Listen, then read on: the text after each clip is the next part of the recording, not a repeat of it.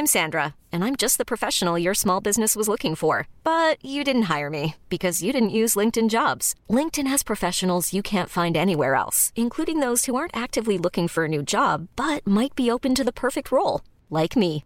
In a given month, over 70% of LinkedIn users don't visit other leading job sites. So if you're not looking on LinkedIn, you'll miss out on great candidates like Sandra. Start hiring professionals like a professional. Post your free job on linkedin.com/achieve today.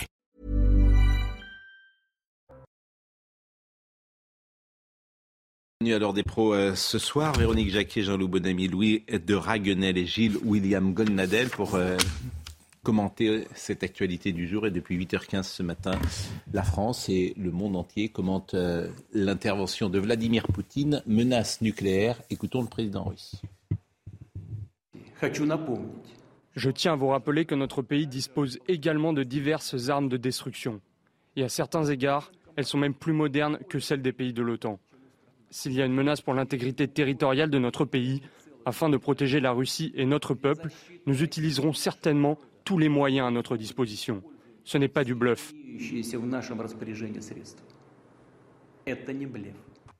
Toute la journée, tous les observateurs, les commentateurs, évidemment, se sont exprimés. Moi, je vais vous poser une question toute simple. Vous y croyez?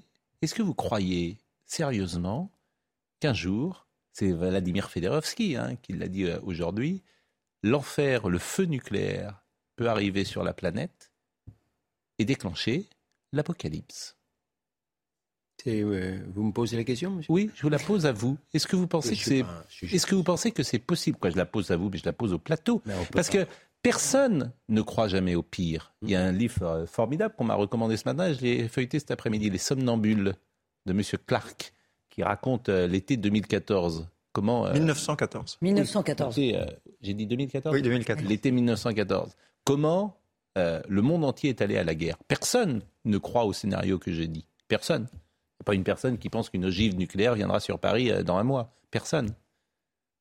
Mais Le pire, c'est ce qui nous apparaît à la fois certain et impossible. Et C'est-à-dire, on voit comment ça peut se produire, on, très bien comme- on comprend très bien comment ça peut se produire, et en même temps, on a l'impression, mais pour des raisons affectives, pour des raisons morales, que ça ne peut euh, jamais euh, advenir. On se dit, voilà, Voilà, exactement. ils Et- trouveront, parleront, Mais- par une solution diplomatique. Par contre, c'est ce pas qui- possible, Voilà, c'est ce suicidaire. Voilà. Ce qu'on peut penser en voyant les déclarations de Vladimir Poutine, c'est deux choses. C'est-à-dire, est-ce que employer une arme nucléaire stratégique et euh, frapper euh, Paris ou Washington, ça, ça paraît hautement improbable. Mais ce qui est tout à fait possible, c'est que face aux difficultés militaires qu'il rencontre sur le terrain en Ukraine, Vladimir Poutine utilise une arme nucléaire tactique et qui tue 30 000 soldats ukrainiens sur le champ de bataille. C'est tout à fait possible. Ils en ont les moyens. Et surtout, le problème, c'est que Vladimir Poutine, c'est un chef qui, pendant très longtemps, a été très craint et très respecté dans le monde. Depuis que ses troupes patinent en Ukraine, il est moins craint et moins respecté. Et il sait que s'il tire un coup de pistolet dans la salle du concert international, c'est-à-dire s'il emploie l'arme nucléaire sur le champ de bataille ukrainien, une arme nucléaire tactique, il sait qu'il sera à nouveau craint et à nouveau respecté, parce qu'il sera celui qui aura osé aller le plus loin. Euh, si on raisonne sur le factuel, euh, il laisse planer la, menace de l'arme nucléaire euh, par rapport au référendum dans les territoires pro-russes. Et donc, quelque part, il dit aux Ukrainiens, n'allez pas sur ce terrain-là, parce que sinon, je peux montrer encore plus méchant que je ne le suis. Les Ukrainiens ont, depuis le mois de février, lancé quelques attaques sur la Crimée. Et pour autant, euh, Vladimir Poutine n'a absolument pas bougé, alors que la Crimée a été annexée. Donc ça, c'est le factuel. C'est-à-dire qu'il y a des attaques et pour autant, euh, menace, menace, menace, mais il ne va pas jusqu'au bout. Et heureusement encore. Moi, je sens plutôt la bête blessée euh, qui, tant bien que mal, par rapport au revers militaire, cherche à... La vérité, c'est qu'on peut parler pendant des heures, personne ne sait rien. C'est ça la vérité. Non, mais vous, vous avez cru Oui, non, mais tout Non, est mais possible. Pascal, Pascal, il y a dans le cerveau. Il y a quand même une certitude, c'est qu'on on a cette question que vous posez, il y a encore trois ans, ça aurait été totalement lunaire. Là, on est en train de parler quand même de la possibilité de la menace Bien nucléaire. Et c'est Vladimir Fedorovski, je vous dis. Quelque chose qui était aujourd'hui, inenvisageable. Il a parlé d'apocalypse. Il, lui, il est persuadé que la- le feu nucléaire arrive. Alors après, euh, il y a armes nucléaires et armes nucléaires. Et il vous l'avez très bien, Non, très bien a- a- expliqué. après- qu'il y a l'arme nucléaire tactique qui vise un endroit très précis. Moi, je ne crois pas à la théorie de l'apocalypse. Je crois vraiment à éventuellement quelque chose d'un peu circonstancié. Et effectivement, moi, je suis pas du, bon, tout à fait de votre avis. moi, je pense que les référendums seront déterminants. C'est la première fois que vous n'intervenez pas sur un sujet. Mais parce que vous ne m'en avez pas encore prié. généralement, j'ai pas besoin de vous prier d'intervenir. J'avais décidé de prendre cette posture-là. Non, mais écoutez, personne ne sait. Euh, en général, j'y vois moi une marque de faiblesse. Hmm. clairement. Et en général, euh, quand on veut faire quelque chose, euh, on ne le dit pas à l'avance. Hmm. Donc, euh, sans vouloir jouer les fiers à bras, je ne peux, pas, peux pas vous dire que ça m'impressionne beaucoup. Écoutez Biden. Écoutez Biden. Nous appelons toutes les nations à euh, rester attachées au régime de non-prolifération nucléaire, à le promouvoir par la diplomatie. Quoi qu'il arrive dans le, dans le monde, nous sommes prêts à soutenir des mesures de contrôle. Un monde nucléaire, une guerre nucléaire plutôt ne saurait être gagnée. Et elle ne doit jamais intervenir. Joe Biden euh, qui s'est exprimé. il a dit quelque chose de très intéressant et aussi inquiétant. Il a dit, euh, il a bien appelé au respect de la non-prolifération. Parce que c'est-à-dire que si demain Vladimir Poutine utilise une arme nucléaire tactique sur le champ de bataille ukrainien, et que, et que, ça renverse le jeu, tout le monde voudra des armes nucléaires tactiques. Euh, les Ukrainiens en voudront aussi pour que ça ne se reproduise plus à l'avenir. des régimes beaucoup plus durs, beaucoup plus radicaux que le régime russe voudront des armes nucléaires tactiques. Donc, l'utiliser. Je suis pas sûr que tout le monde c'est rouvrir comprenne. La, la, prolifération. Je ne suis pas sûr que tout le monde comprenne l'expression arme nucléaire tactique. C'est une arme nucléaire d'ampleur limitée euh, qui vise, à, disons, à détruire une, petite ville, si on frappe des civils, mm. ou euh, un corps euh, de quelques milliers ou dizaines de milliers d'hommes. C'est-à-dire, il ne s'agit pas de raser une ville, ça c'est mm. une arme stratégique. Une arme tactique, c'est pour, voilà, c'est d'ampleur beaucoup plus limitée et a priori sur le champ de bataille. il a repris également l'antienne de Brezhnev, c'est-à-dire, on veut détruire, l'Occident veut détruire la Russie. Vladimir Poutine. Le but de l'Ouest est d'affaiblir, de diviser et de détruire la Russie. Les Occidentaux disent qu'en 1991, ils ont réussi à diviser l'Union soviétique. Ils pensent qu'il est maintenant temps de faire de même avec la Russie. Bon, ça on retrouve. Euh, non. Mais cela dit, l'URSS. Euh, mais Joe Biden l'a dit, euh, mot pour mot, il y a quelques mois. Il a dit euh, notre objectif, c'est d'affaiblir définitivement la Russie. Mm. Donc, euh, pour le coup. Euh, Bruno Le Maire a parlé de mettre l'économie russe à genoux. C'est-à-dire, il y a eu des mots qui ont été malheureux aussi du côté occidental. Oui. Qui ont été excessifs et mal pesés. D'autant que la Russie n'a jamais été aussi riche avec le gaz et, le pétrole. Hubert Védrine, qui est quand même un spécialiste. Mm d'actualité internationale ne cesse de dire, et pourtant il n'est pas poutinolâtre, mm. euh, que ça fait euh, depuis la fin de la guerre froide qu'on aurait dû en permanence entretenir un vrai dialogue avec la Russie on a eu ces et ne pas tomber dans le piège des Américains. On a eu pour pointer les responsabilités, bien sûr. Il y a une responsabilité des Américains, il y a une responsabilité peut-être de l'OTAN, etc. On l'a dit et, redit depuis le 24 février. Écoutez, euh, Bernard-Henri Lévy, il était tout à l'heure sur le plateau de Laurence Ferrari. Vladimir Poutine est un terroriste. Euh, c'est la preuve qu'il est un terroriste d'État. Il est un terroriste. Il y a des terroristes comme Daesh, et puis il y a des terroristes comme Poutine. Euh, les uns, Al-Qaïda, utilisent des avions contre World Trade Center et lui menace d'utiliser l'arme nucléaire. Ça s'appelle un terroriste. Et deuxièmement, oui, ça veut dire qu'il est, qu'il a perdu. Ça veut dire qu'il est aux abois. Cette mobilisation des 300 000 réservistes, vous savez bien, c'est justement ce qu'il voulait éviter. Bon, la, la difficulté, c'est de dire les choses telles qu'on voudrait qu'elles soient. Et quand BHL dit euh, la Russie est aux abois, on aimerait que ce soit. Non, enfin écoutez, sans être le turiféraire de M. BHL, M. Bernard-Henri Lévy, il n'a pas tort. Hmm. Il n'a pas tort. Euh, moi, vous savez, euh, très sincèrement, je n'aime pas la manière dont on traite les Russes. Je n'aime pas la manière dont on traite, avec une certaine amnésie, les Ukrainiens et qu'on oublie euh, le passé ukrainien. Les, journalistes, qui sont souvent des militants, veulent euh, filmer ce conflit en noir et blanc. Il n'est pas en, il est pas en noir et blanc. Il y a les gentils Ukrainiens et les méchants Russes. Mais ceci posé, une fois que je vous ai dit tout ça, il y a, un, il y a un agresseur russe et un agressé ukrainien. Bon, Emmanuel Macron, euh, est-ce que la voix française est entendue? Est-ce qu'il parle dans le vide? Est-ce que ça sert à quelque chose? Est-ce qu'il est écouté? Il était euh, à la tribune de l'ONU. Je vous propose de l'entendre. Je sais aussi que certains pays, ici représentés, sont restés dans une forme de neutralité à l'égard de cette guerre. Mais je veux vous le dire avec la plus grande des nettetés aujourd'hui. Qui voudrait mimer le combat des non-alignés en refusant de s'exprimer clairement se trompe et prend une responsabilité historique. Le combat des non-alignés, c'était un combat pour la paix. Le combat des non-alignés, c'était un combat au service de la souveraineté des États, pour l'intégrité territoriale de chacun. Le combat des non-alignés, c'est cela. Ceux qui se taisent aujourd'hui servent, malgré eux, ou secrètement, avec une certaine complicité, la cause d'un nouvel impérialisme, d'un cynisme contemporain qui désagrège notre ordre international, sans lequel la paix n'est possible. La Russie s'emploie à installer l'idée, aujourd'hui, d'un double standard. Mais la guerre en Ukraine ne doit être un conflit indifférent pour personne. Est-ce que la France, euh, ah. Qui écoute encore la France Pardonnez-moi de le dire encore la France parce qu'effectivement, euh, là, à l'Assemblée générale des Nations Unies, il y a la Chine, il y a l'Inde, il y a l'Afrique, il y a des pays d'Amérique latine qui tous n'ont absolument jamais validé la moindre sanction contre la Russie. Euh, moi, j'aimerais quand même qu'Emmanuel Macron propose une conférence pour la paix. Enfin, là, il met une pression absolument démoniaque, c'est presque le mot. Mais qu'est-ce qu'on attend pour proposer une vraie conférence sur la paix? Je suis d'accord avec vous théoriquement, mais pour faire une conférence sur la paix, il faut qu'il y ait des, des, partenaires qui acceptent d'être autour de la table. mais et le nombre de réunions, il y a eu énormément d'initiatives. On peut reprocher ce qu'on veut, Emmanuel Macron, il a, quand même tenté jusqu'au bout euh, d'organiser quelque chose, objectivement. Bah juste d'un mot quand même. Là, il est dans un rôle qui peut être perçu un peu comme faire la leçon à certains. Mais bien bah sûr, mais parce que là, c'est le concours de celui qui aura le plus beau discours conceptuel sur l'état du monde. Parce qu'il y a Joe Biden qui effectivement effectivement le plus puissant qui euh, lui permet d'avoir un discours parfois un peu dur. Et nous, Français, on essaie de toujours garder euh, les, grands concepts et la défense des valeurs morales. Simplement, une chose sur les non-alignés.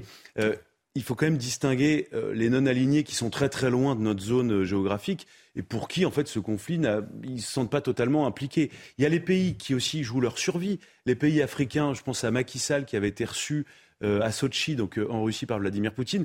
Lui, son unique objectif, en fait, c'est de maintenir ses approvisionnements et de faire en sorte que son pays ne s'effondre pas complètement. D'avoir du blé russe. Et donc, c'est plus facile, si vous voulez, par exemple, c'est plus facile pour les Polonais de condamner extrêmement fermement ce que fait la Russie, parce que eux sont directement menacés, plutôt que des pays qui se trouvent, par exemple, en Amérique latine ou qui sont un peu loin de tout ça. Le problème euh, d'Emmanuel Macron, et c'est aussi pour ça que la France, euh, la voix de la France ne porte plus, c'est que, un, il confond l'Occident et le reste du monde, mais il y a une bonne partie du monde qui n'est pas euh, occidentale. Et par exemple, l'Inde ou la Chine n'ont pas du tout le même point de vue euh, que euh, les Occidentaux sur la guerre en Ukraine. Et deuxièmement, Emmanuel Macron parlait de double standard, mais ce double standard, les Occidentaux euh, l'emploient en permanence. On parle parfois de juger Vladimir Poutine devant la justice internationale. Pourquoi est-ce qu'on ne parle pas de juger George Bush pour la guerre en Irak? Pourquoi est-ce qu'on condamne à juste titre l'invasion de l'Ukraine? Pourquoi est-ce qu'on ne condamne pas quand l'Azerbaïdjan, à qui on va acheter du gaz, envahit l'Arménie ou que euh, différents pays bombardent le Yémen où il y a une crise absolument euh, humanitaire terrible? Donc il y a un deux poids deux mesures euh, que, qui nous discrédite et qui discrédite notre parole. C'est vrai que la politique étrangère sous Emmanuel Macron ne brille pas avec éclat. nous avons été chassés du Mali, notamment. c'est pas quelque chose pour le moment qui est euh, à mettre à son crédit. La politique énergétique non plus. Oui. je, crois qu'on devrait même. La sécurité, non. On doit être beaucoup plus sévère, ce me semble, en ce qui concerne sa politique énergétique et, le sabotage du nucléaire, que plutôt que sa politique. Alors, Navalny, qui est le principal leader euh, d'opposition aujourd'hui euh, en Russie, bah, il s'est exprimé. Alors, ça peut paraître surprenant, puisqu'il est prisonnier. Euh, Navalny. Et euh, je vous propose euh, d'écouter cette réaction qui a été faite manifestement dans des conditions de sa détention. L'essentiel est clair maintenant. Cette guerre d'agression, cette guerre criminelle s'aggrave, s'approfondit. Et Poutine essaie d'y impliquer le plus de monde possible. Il veut salir des centaines de milliers de personnes que leur sang coule. Bien sûr, cela conduira à d'énormes tragédies, à de grandes pertes. Cela ne mènera et ne peut mener à rien de bon. Vous savez, je voudrais, dire, euh, on ne se rend pas compte du courage de cet homme, hein, Navalny, vraiment. et J'en profite pour dire que Amnesty International s'était déshonoré lorsqu'elle avait refusé de défendre, de prendre la défense de Navalny sous prétexte qu'il avait des propos un peu durs contre l'islamisme. Non, bah parce que c'est, en fait, c'est devenu l'idole des médias occidentaux, mais c'est quand même un militant de l'extrême droite russe, beaucoup plus nationaliste que Poutine, qui était connu pour ses positions racistes en Russie il y a dix ans euh, sur les immigrés d'Asie centrale. Alors maintenant, c'est devenu l'idole bah, de tous les journalistes je occidentaux. je veux bien que tu dises ça, mais il est quand même en prison pour ses idées. Hein. Euh, pour terminer ce, chapitre, vous avez sans doute écouté aujourd'hui beaucoup euh, d'experts généraux euh, qui sont d'ailleurs euh, globalement euh, assez. ils ne sont pas d'une grande inquiétude, d'une folle inquiétude. En tout cas, je pense au général Trinquant qui s'est exprimé aujourd'hui, que j'ai entendu. Et puis là, on a entendu le général Clermont. Faut-il croire à la volonté de Vladimir Poutine? Écoutez ce qu'il dit. Tout ce que dit Poutine doit être pris au sérieux. c'est un joueur de poker, mais il, a, il a des atouts dans sa manche et il les utilise. Maintenant, le nucléaire tactique qui n'a jamais été utilisé, il est là pour faire la différence sur le terrain militaire.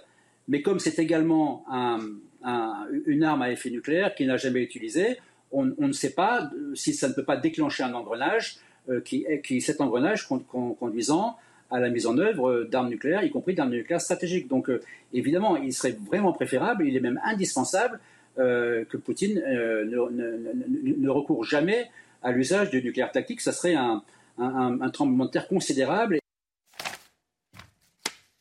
Mais en fait, souvent, on, dramatise, enfin, on est excessif en tout. C'est-à-dire que vous avez le camp de ceux qui pensent effectivement que c'est l'apocalypse, et puis les, ceux qui ignorent totalement euh, la chose. Et de la même manière, euh, ceux qui parlent d'un effondrement de l'armée russe, faut quand même pas oublier, aujourd'hui, l'armée russe, c'est 2,5 euh, millions d'hommes. il, il recourt à 300 000 hommes supplémentaires. C'est simplement pour pas puiser dans son capital de ce qui reste de l'armée. quand même euh, que euh, ça serait plus rapide. que ça pourrait être plus rapide. On est entièrement d'accord. J'ai vu aujourd'hui que les peines ont, ont, été multipliées, je crois, pour les déserteurs, ce qui est un signe important Bien sûr. dans l'opinion russe. C'est-à-dire qu'il y a peut-être. Mais, mais on voit qu'il ne veut pas attaquer le capital euh, de ce que fait l'armée russe et qui est quand même bien plus importante que les 180 000 hommes. On ne parlera pas que de la Russie dans cette émission. On parlera d'autres choses dans quelques minutes. Euh, après notamment la pause. Mais je voulais terminer euh, par une euh, information sans doute accessoire, mais qui traduit l'époque. pour réduire les déplacements du président en avion, président de la République, l'Élysée a revu le plan de vol de l'avion présidentiel. Écoutez bien, parce que je crois qu'on va tous terminer chez les fous, et ce monde devient kafkaïen. Donc l'avion présidentiel, pour le réduire à un aller direct entre New York et, Paris, finalement, demain, il va revenir, mais l'avion va se poser à Nantes. Pourquoi l'avion va se poser à Nantes Saint-Nazaire à côté. Parce que le président est demain attendu à Saint-Nazaire. Nous sommes d'accord. Donc pour économiser un voyage, parce que le président serait allé à Paris, nous sommes d'accord, et puis après il aurait fait Paris-Nantes mmh. pour revenir. Donc pour gagner sans doute quelques euh, CO2, il va se poser l'avion présidentiel avec toute la délégation à Nantes. Directement. Vous me suivez. Et l'avion avec toute la délégation va revenir à Paris pour euh, que ceux qui étaient à New York euh, rentrent chez eux tranquillement. Mais une fois que le président Macron sera à Saint-Nazaire, il va revenir à Paris avec un Falcon, par définition. Bon. Mais ce Falcon, il aura décollé de Paris. Bon. Et il aura décollé à vide. Oui, donc, il aura décollé à vide de Paris. Mais il, donc, il aura décollé à vide. Donc, il aura décollé à vide de Paris. Donc, et, et, effectivement, il reviendra avec le président de la République. Donc, je, m'étonne, si vous voulez, euh, que les services de, de l'Élysée, je, n'invente rien, hein, je vous assure, je n'invente rien. Il est donc le président de la République est attendu au chantier de l'Atlantique euh, demain à vers 8h45. Il se rendra ensuite vers Saint-Nazaire pour découvrir le parc éolien en mer, qui est une horreur. J'en viens. J'étais en, euh, en, vacances un petit peu là-bas à la Baule. Et le peu parc durable éolien, parce que le sel de la mer corrode les éoliennes. Le parc éolien, c'est une horreur pour l'implanter. On ne sait pas ce que ce n'est pas recyclable. Euh, ça coûte euh, cher, c'est 25%, ça marche 25% du temps. Il n'y a, pas de, Les pêcheurs sont vent debout.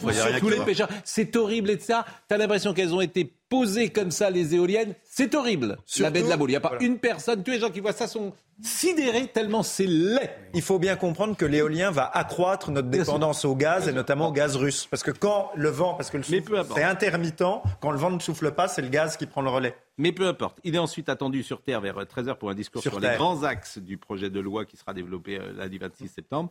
Et donc, il sera accompagné d'une corde de ministres. Il y aura Christophe Béchu en charge de la transition écologique.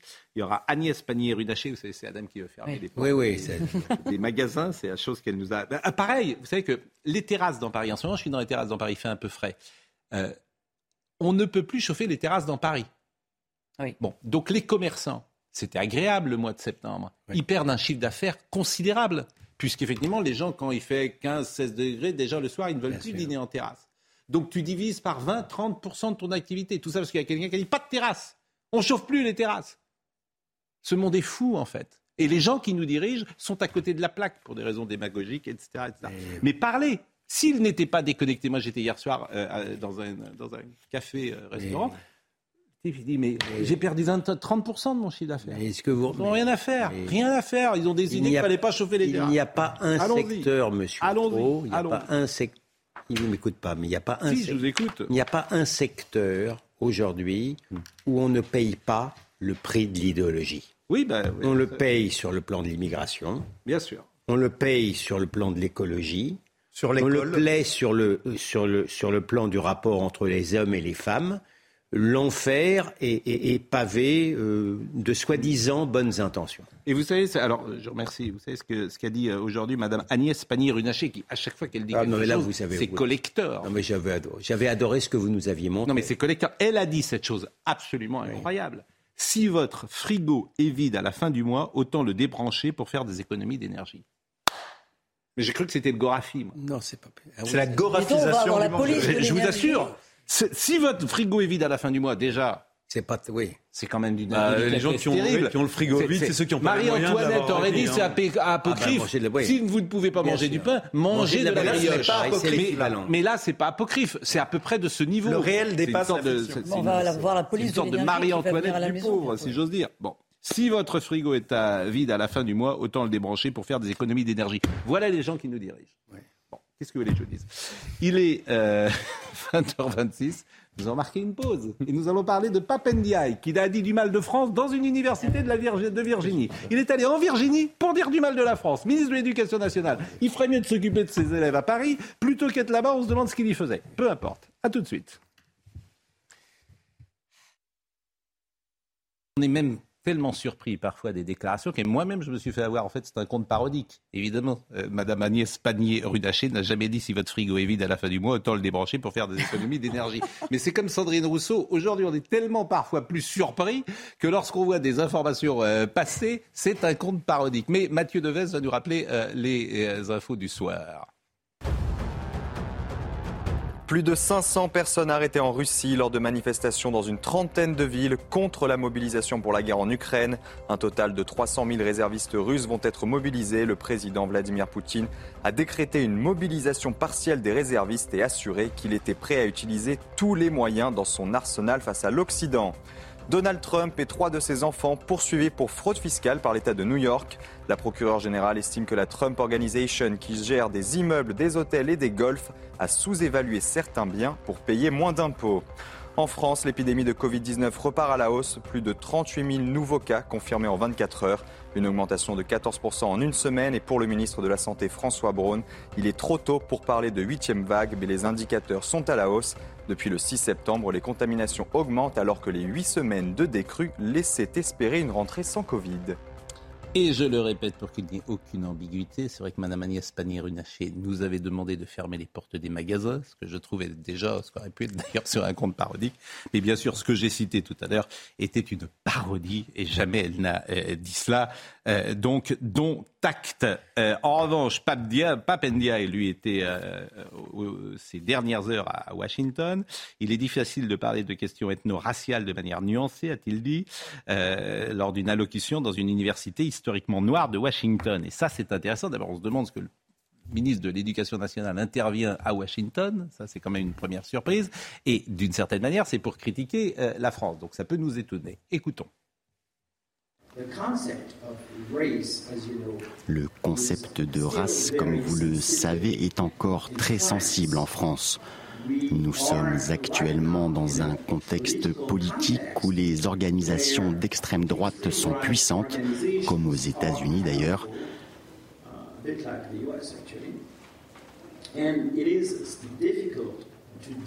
Et il est très difficile d'aborder les questions ethno-raciales de manière nuancée et complexe.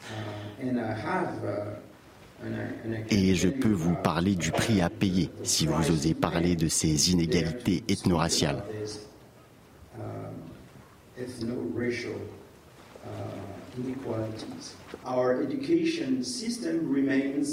Notre système éducatif reste massivement gratuit, contrairement aux États-Unis, de la maternelle à l'université, mais la réalité incite à une approche plus concrète que les idéaux.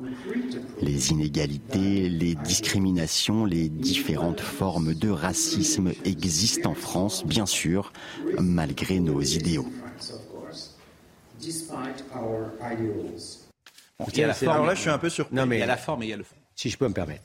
C'est une des déclarations les plus malveillantes et j'ose dire les plus sottes qu'il m'ait été donné d'entendre. Et en plus, s'il vous plaît, à l'étranger. Parce que réellement, ça n'est pas l'extrême droite qui, en France, a pondu le racialisme obsessionnel. C'est au contraire l'extrême gauche. C'est pas l'extrême droite qui crée en France des camps interdits aux Blancs. Donc, et, ça n'est pas moi, mais M. Papendiaï qui a dit que agresser un Blanc, ça n'est pas raciste parce qu'il appartient au peuple dominant. Moi, je prétends que lorsque euh, M. Macron a, nommé en remplacement de, M. Blanquer, que je trouvais euh, très bon ministre, M. Papendaï, ça a été un basculement terrible qui peut expliquer d'ailleurs pour partie les mécomptes électoraux qu'il a rencontrés par la suite. alors moi, je suis, je suis un peu surpris. Déjà, tout à l'heure, vous nous demandiez est-ce que la voix de la France est entendue dans le monde sur le plan diplomatique. Là, on a un ministre de la République française qui va aux États-Unis pour critiquer la France, mais surtout pour faire allégeance à l'idéologie américaine. Parce que là, le discours qui tient, c'est un discours adapté du communautarisme américain. Donc, on est totalement dans l'américanisation de la société française. C'est sûr que si on s'américanise, on ne va pas être vraiment très audible dans le monde. Donc ça, c'est la première chose. Deuxièmement, moi, j'ai trouvé qu'il y a quelque chose de presque parodique dans la déclaration, mm. puisqu'il disait, oh oui, il y a quelque chose d'inquiétant, c'est qu'on ne parle pas assez de race en France. Mais moi, je trouve ça plutôt bien, qu'on ne parle pas assez de race en France et que contrairement à la société américaine, on ne soit pas obsédé par la race. Et pour moi, dans mon souvenir, dans mes manuels d'histoire, c'était plutôt l'extrême droite qui. Là, il nous dit on ne parle pas de la race à cause de l'extrême droite. C'est un peu curieux. Normalement, c'est l'extrême droite qui est obsédée par la race. C'est un pays qui a permis à M. Ndiaye d'être ministre, euh, d'être, je crois, normalien. d'être voilà. je crois que sa sœur a eu un prix Goncourt. Bien sûr. Et enfin, dernier euh, point, il l'a dit aux États-Unis. Il faut savoir qu'aux États-Unis, la situation des Noirs est infiniment pire que euh, celle des personnes issues de l'immigration en France. La vie d'un noir dans un ghetto américain, il n'y a qu'à voir l'espérance de vie beaucoup plus basse. Euh, vous pouvez vivre dans la cité la plus pourrie, la plus dure du 93. Euh, vos conditions de vie, votre espérance de vie seront infiniment préférables à ce qui se rencontre aux États-unis. Et ce qui est étrange, je On le nous présente le pays du racisme comme le pays de l'antiracisme. Ce qui est étrange, je le répète, c'est d'aller dire ça euh, à Washington euh, dans une euh, visite. C'est ça que je trouve vous dans une université américaine. Dans un pays beaucoup plus raciste de base. Quand vous êtes ministre, vous dites du bien de votre pays à l'étranger par principe et vous le défendez le plus possible. Deuxième élément. Non, deuxième élément. Effectivement, en fait, il donne l'impression de ne pas connaître son pays. En fait, on n'est pas un pays racialisé. Euh, il y a l'outre-mer, mais qu'est-ce que vous expliquez aux ultramarins Ni racialisé, ni raciste. On fait partie d'un seul et même peuple. Il n'a même pas compris cette dimension-là, et c'est quand même quelque chose il y a une de fondamental. Euh, et le troisième petit élément, et j'ai terminé par là, c'est on peut dire ce qu'on veut sur euh, Marine Le Pen, l'extrême droite et tout ça.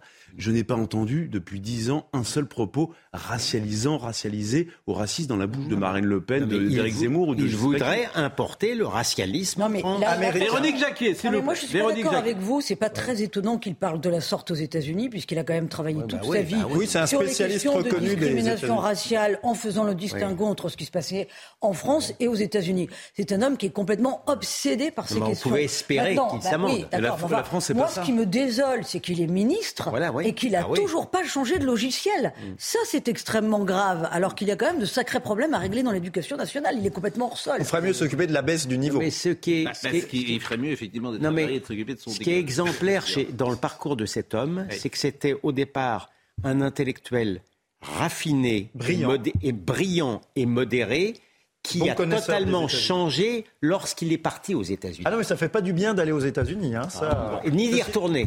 Ni d'y retourner.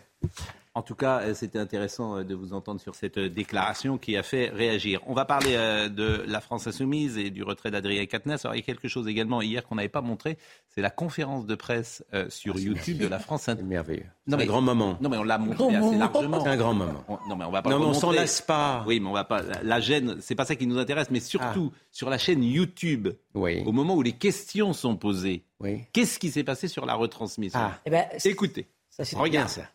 Et si vous avez des questions sur ces sujets, euh, les rapporteurs et rapportrices sont euh, à votre disposition pour y répondre.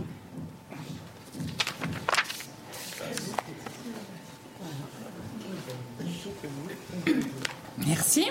Avez-vous des questions sur les différents points que nous avons évoqués? Comme diraient les jeunes. Oui.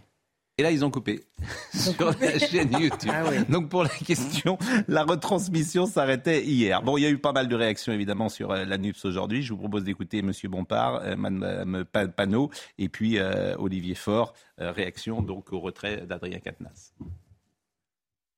Notre groupe s'est réuni, nous en avons discuté collectivement. Aucun d'entre nous ne s'est exprimé dans la direction de demander à Adrien Quatennens de renoncer à son mandat de député. Et donc nous ne le ferons pas et c'est la raison pour laquelle maintenant nous souhaitons euh, nous projeter dans les batailles qui viennent. Ah oui. Il préfère passer à autre chose. Mathilde Panot, mais- mais oui. ce, qui- ce qui est extraordinaire, si vous voulez, euh, Quatennens, il a reconnu une gifle. Ce qui est arrivé à Julien Bayou est encore pire, puisqu'il se retire euh, de, son, de son rôle, alors que contre lui, il n'y a rien.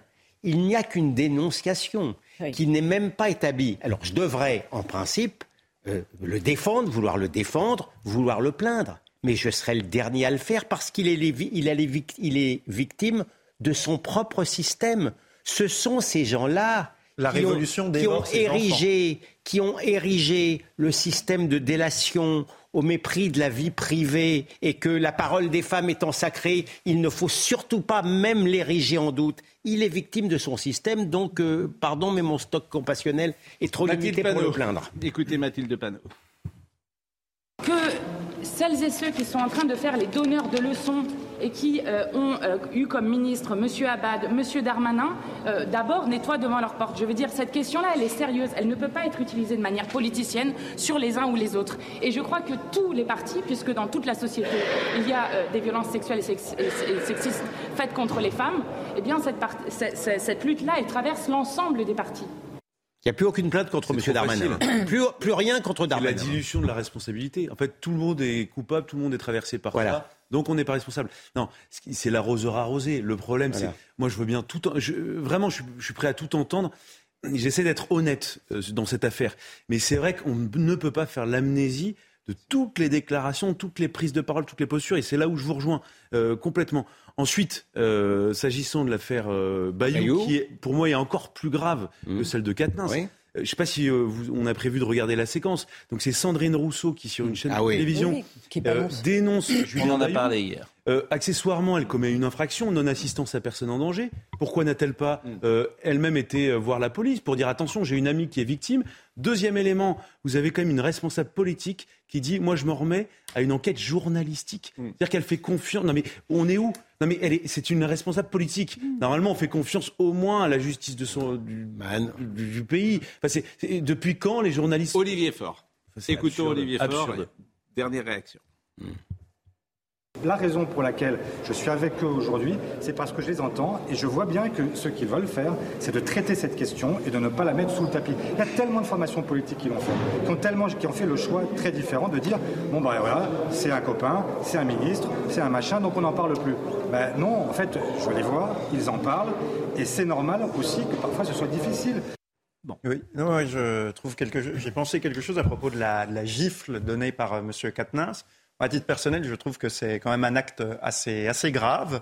Et euh, simplement, j'entends des féministes qui, à raison, euh, critiquent cette gifle, mais elles donnent un argument qui, moi, me paraît un peu bizarre. Elles disent, voilà, en faisant ça, il exprime la tradition patriarcale occidentale. Moi, je pense exactement le contraire. Je pense qu'en donnant cette gifle, cette gifle que je, que je critique, que je condamne, il est à l'encontre de toute la tradition du rapport homme-femme en Occident. C'est-à-dire que Ulysse n'a pas giflé Pénélope. Tristan n'a pas giflé Iseux et, Cyrano n'a pas giflé Roxane. Parce que comme le dit Camus, un homme, ça s'empêche. Et toute la tradition française, celle du panache, de D'Artagnan, de Cyrano de Bergerac, euh, toute la tradition occidentale de l'amour courtois, c'est le contraire justement de gifler les femmes. Et donc en faisant ça, il a eu un comportement en rupture avec la logique homme-femme de vraiment de la culture occidentale. Euh, là, on voit la Nupes dans tous ses états. C'est pas l'arroseur arrosé, c'est le les guillotineurs qui sont guillotinés. Franchement. La paille et la poutre. Parce que non, mais ils sont allés quand même sur le terrain de vouloir demander aux hommes politiques d'être moralement. Bien sûr. Et une phrase célèbre. on est pur quand et vous le commencez, parti commencez à jouer les pères et mères la morale avec les hommes politiques en voulant qu'ils soient absolument vertueux, euh, c'est le début de la fin. Aucun homme politique n'est moralement. Il y a quand même, au-delà de l'arroseur arrosé, il y a aussi un système psychologique. Il y a un système psychologique. Les donneurs de leçons. Hmm. Euh, les tartuffes. En général, moi je dis souvent, celui qui a le discours le plus sévère, c'est lui le plus pervers. Bah oui, oui, oui. Laurence Rossignol, pour terminer, euh, justement, et qui est vice-présidente au Sénat et qui dit c'est pas le baltrap, mais elle-même parfois a participé, me semble-t-il, à, Bien sûr. à ces séances de baltrap. Évidemment c'est tout le combat que nous menons pour que les partis politiques cessent de fonctionner comme l'Église, par exemple, en autoprotection, d'abord l'institution et ensuite la cohérence, et que dans les partis politiques, aujourd'hui, on ne choisisse plus la protection du parti ou du chef ou de l'appareil, mais qu'on choisisse la cohérence avec Quitte notre à projet de dans les médias. J'en viens à Sandrine Rousseau et à cette affaire Bayou. la lutte contre les violences faites aux femmes, c'est pas le baltrap. Voilà, c'est pas le baltrap politique. C'est pas tous les jours on en flingue un. Il faut obéir à, nos à des règles. Et il faut ériger ces règles. Il faut une enquête. Deuxième règle. Une enquête de qui? Interne. Je l'ai fait.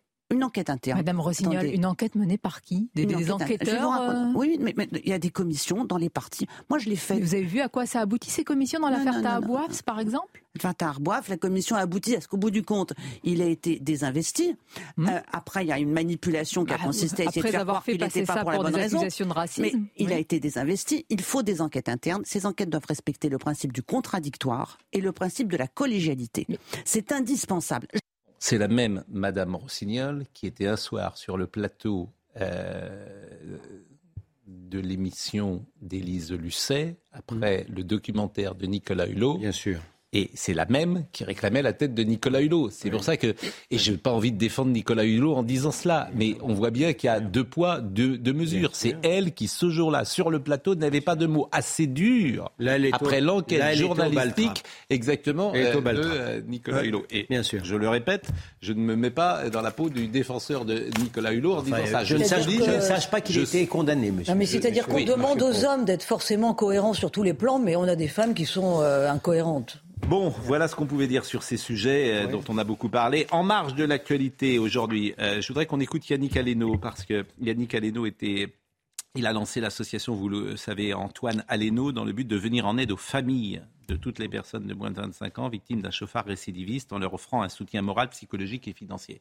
Parce que ces familles sont dans une détresse totale, parfois, et parfois démunies. Et il a raconté précisément ce qui s'est passé le dimanche 8 mai il est 3 heures du matin, on est le 9 mai, son enfant est mort le dimanche 8 mai vers 23 heures, euh, avenue Bosquet dans le 7e arrondissement, et il est à 3 heures du matin à l'Hôtel Dieu. on, s'est retrouvé à l'hôtel Dieu dans une, pièce, euh, enfin, c'est même pas une pièce d'ailleurs, avec un fauteuil de bureau complètement déglingué, euh, personne à l'accueil quasiment, et on nous a mis là, on s'est regardé, on fait tout seul, et un bout de papier dans la main. si vous avez besoin d'assistance psychologique, vous pouvez appeler tel numéro. On s'est regardé, puis à 3 heures du matin, on est rentré à la maison et seul. Seul. Encore une fois, bon, on, a la chance d'être une famille, donc le soutien est important de la famille, des amis mais seul. Voilà. Donc euh, c'est vrai que euh, je crois qu'on euh, mérite. Enfin, les gens ont besoin juste d'un peu d'humanité dans ces moments-là qui sont, qui sont quand même assez terribles.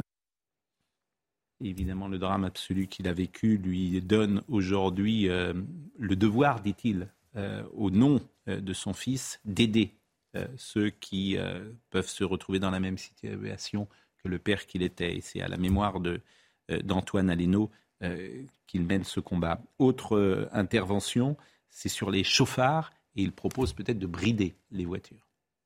Euh, pourquoi ces voitures aussi puissantes?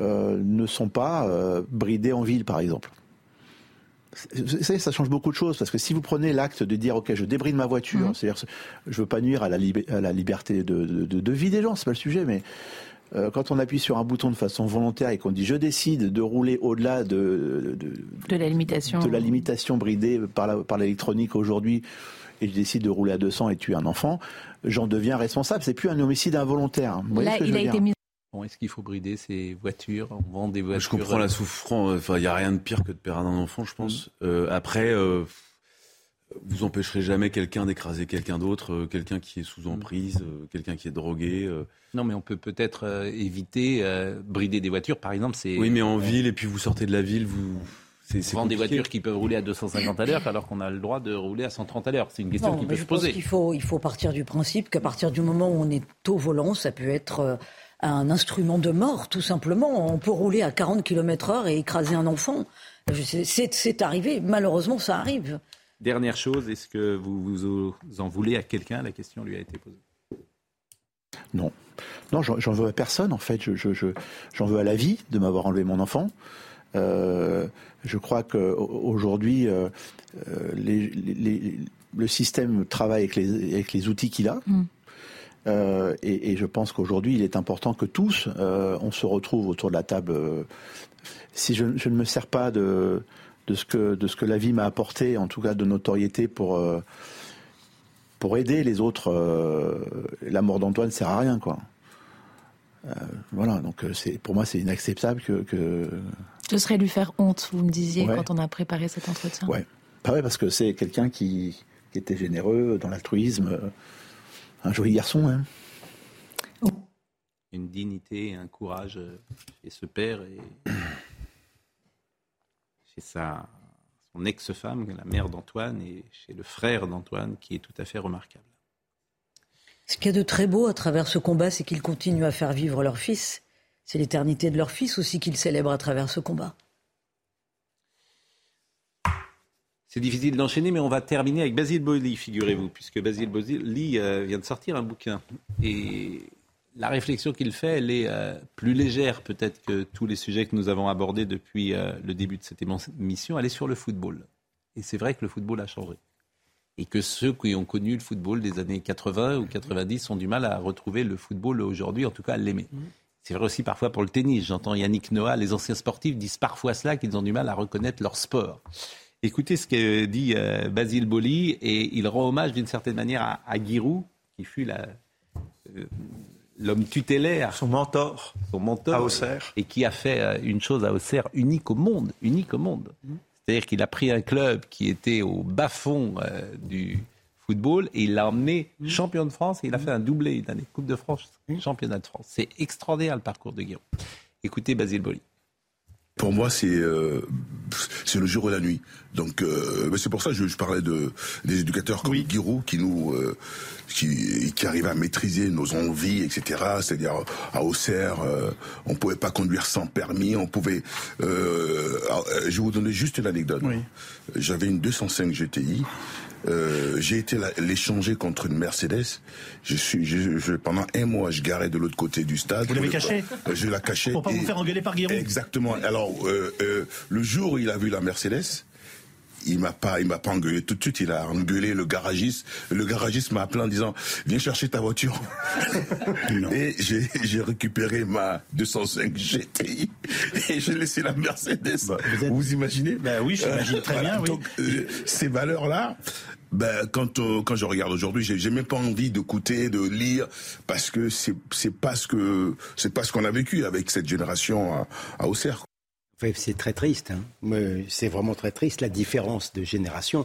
Moi, j'ai un bon souvenir parce que c'est à la demande de Guirou, c'est moi qui avais accompagné Basile Boli que je salue au tribunal pour qu'il devienne français. Bah, à l'époque, c'était comme ça pour, pour jouer au cerf. Quand on voit maintenant ce qui se passe, enfin la semaine dernière, ce qui s'est passé dans le foot français, c'est à en pleurer, réellement. Donc, c'est pas la même génération. Qu'est-ce que je vous dis Mais là, ce qui est intéressant, en plus, dans cet exemple, c'est souvent, euh, on parle des lois non écrites. Et ces lois non écrites, elles ont explosé en France depuis 20 ou 30 ans. La loi non écrite, c'était quoi? C'était de dire, dans une ville comme Auxerre, il faut faire attention euh, ceux qui sont euh, les habitants et on ne se balade pas avec une voiture de milliardaire quand on est footballeur. C'est une forme de respect qu'on a parce que nous, on est privilégiés, mais on n'étale pas son argent. C'est ça que ça veut dire. On n'étale pas son argent. Bon, c'est une loi non écrite. Personne ne l'a écrite nulle part. Et aujourd'hui, dans la société de 2022, ce n'est plus du tout ça. Et c'est pour ça que c'est intéressant ce qu'il dit. C'est un exemple.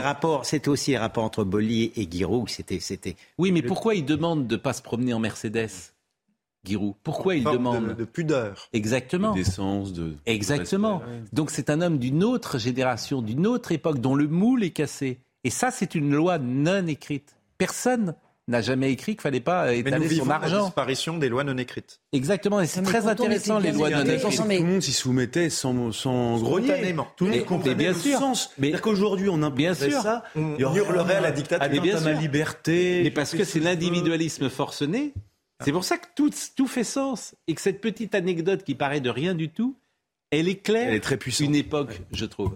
De Gaulle reprochait à Georges Pompidou d'aller avec sa Porsche à Saint-Tropez. Il lui reprochait justement euh, d'étaler euh, la richesse, aussi le côté un peu bling-bling. Et Pompidou a arrêté. Olivier. en politique, non mais en politique, il y avait aussi le côté ça ne se fait pas, la sobriété, la décence. Bon. Olivier Ben Kimoun va être avec nous euh, dans une seconde. je salue quand même les Arméniens de France qui vivent un moment difficile et qui se sont rassemblés tout à l'heure pour demander à la France un soutien militaire pour protéger l'Arménie indépendante parce que c'est un conflit dont on parle assez peu. Oui. Le conflit entre l'Arménie et l'Azerbaïdjan. fait. il y a eu une huitaine de jours, euh, l'Azerbaïdjan a, agressé, euh, le territoire souverain de l'Arménie. Il y a eu plusieurs centaines de morts, il y a eu des déplacés évidemment, curieusement, on ne se concentre que sur l'Ukraine. Mais on est, mais enfin, euh, les, les, Arméniens ont très très peur euh, d'une d'une attaque de grande ampleur de la part de l'Azerbaïdjan. Exactement. Il y a aussi Et on dit qu'on va acheter plus de gaz. Il y a des soldats russes qui sont massés à la frontière entre l'Azerbaïdjan, entre l'Arménie et la Turquie. Donc, je rappelle euh, que ça chauffe. Hein. Je rappelle que l'Arménie a accédé à son indépendance définitive le 21 septembre 1991. Avant 2020, les deux pays s'étaient déjà affrontés dans les années 90. Euh, un conflit qui avait fait euh, de nombreux morts entre l'Azerbaïdjan et l'Arménie. Et euh, je pense à toute la communauté arménienne qui nous écoute, qui est très importante en France. On en a parlé également la semaine dernière, qui est formidablement intégrée. Et il y avait ce soir une, je le dis, je le répète, une manifestation qui demandait le soutien donc à l'Arménie indépendante. On pense à eux. Exactement. Olivier Benkemoun, c'est à vous maintenant le programme. Bah, écoutez, vous avez parlé de Basile Boli, qui est un homme d'un autre temps. Je voulais quand même vous saluer. Vous aussi, vous êtes en quelque sorte un homme d'un autre temps. Ah bon? Et ça, j'aime bien. Mais moi aussi, je suis un homme d'un autre temps. On est tous des hommes d'un autre temps, évidemment. Un homme, c'est son époque, disait euh, Sartre. Et il a raison. C'est-à-dire que s'il avait 20 ans, je penserais sans doute comme les gens de 20 ans. En tout cas, pour le programme, vous prenez note qu'à 21h40, 21h45, on a rendez-vous avec euh, Vladimir euh, Zelensky qui euh, sera en direct de la tribune des Nations Unies à l'ONU. On, l'écoutera tout à l'heure en direct et puis on va revoir toute la journée, toute la journée qui a été quasiment consacrée à 100% sur l'antenne de CNews à la suite des déclarations de Vladimir Poutine et puis les déclarations de Joe Biden. On réécoutera également Emmanuel Macron à tout à l'heure pour le meilleur de l'info. Merci bien évidemment Olivier. Je remercie euh, ce soir ceux qui étaient avec nous euh, en régie et euh, notamment à la réalisation Michael Thomas, à la vision Ludovic Liébar, au son Mathieu était là, Benjamin Cuneo, je le remercie avec Léo Marcheguet. Bonne soirée à tous. Rendez-vous demain à 9h. À 9h demain, nous recevrons Éric Zemmour.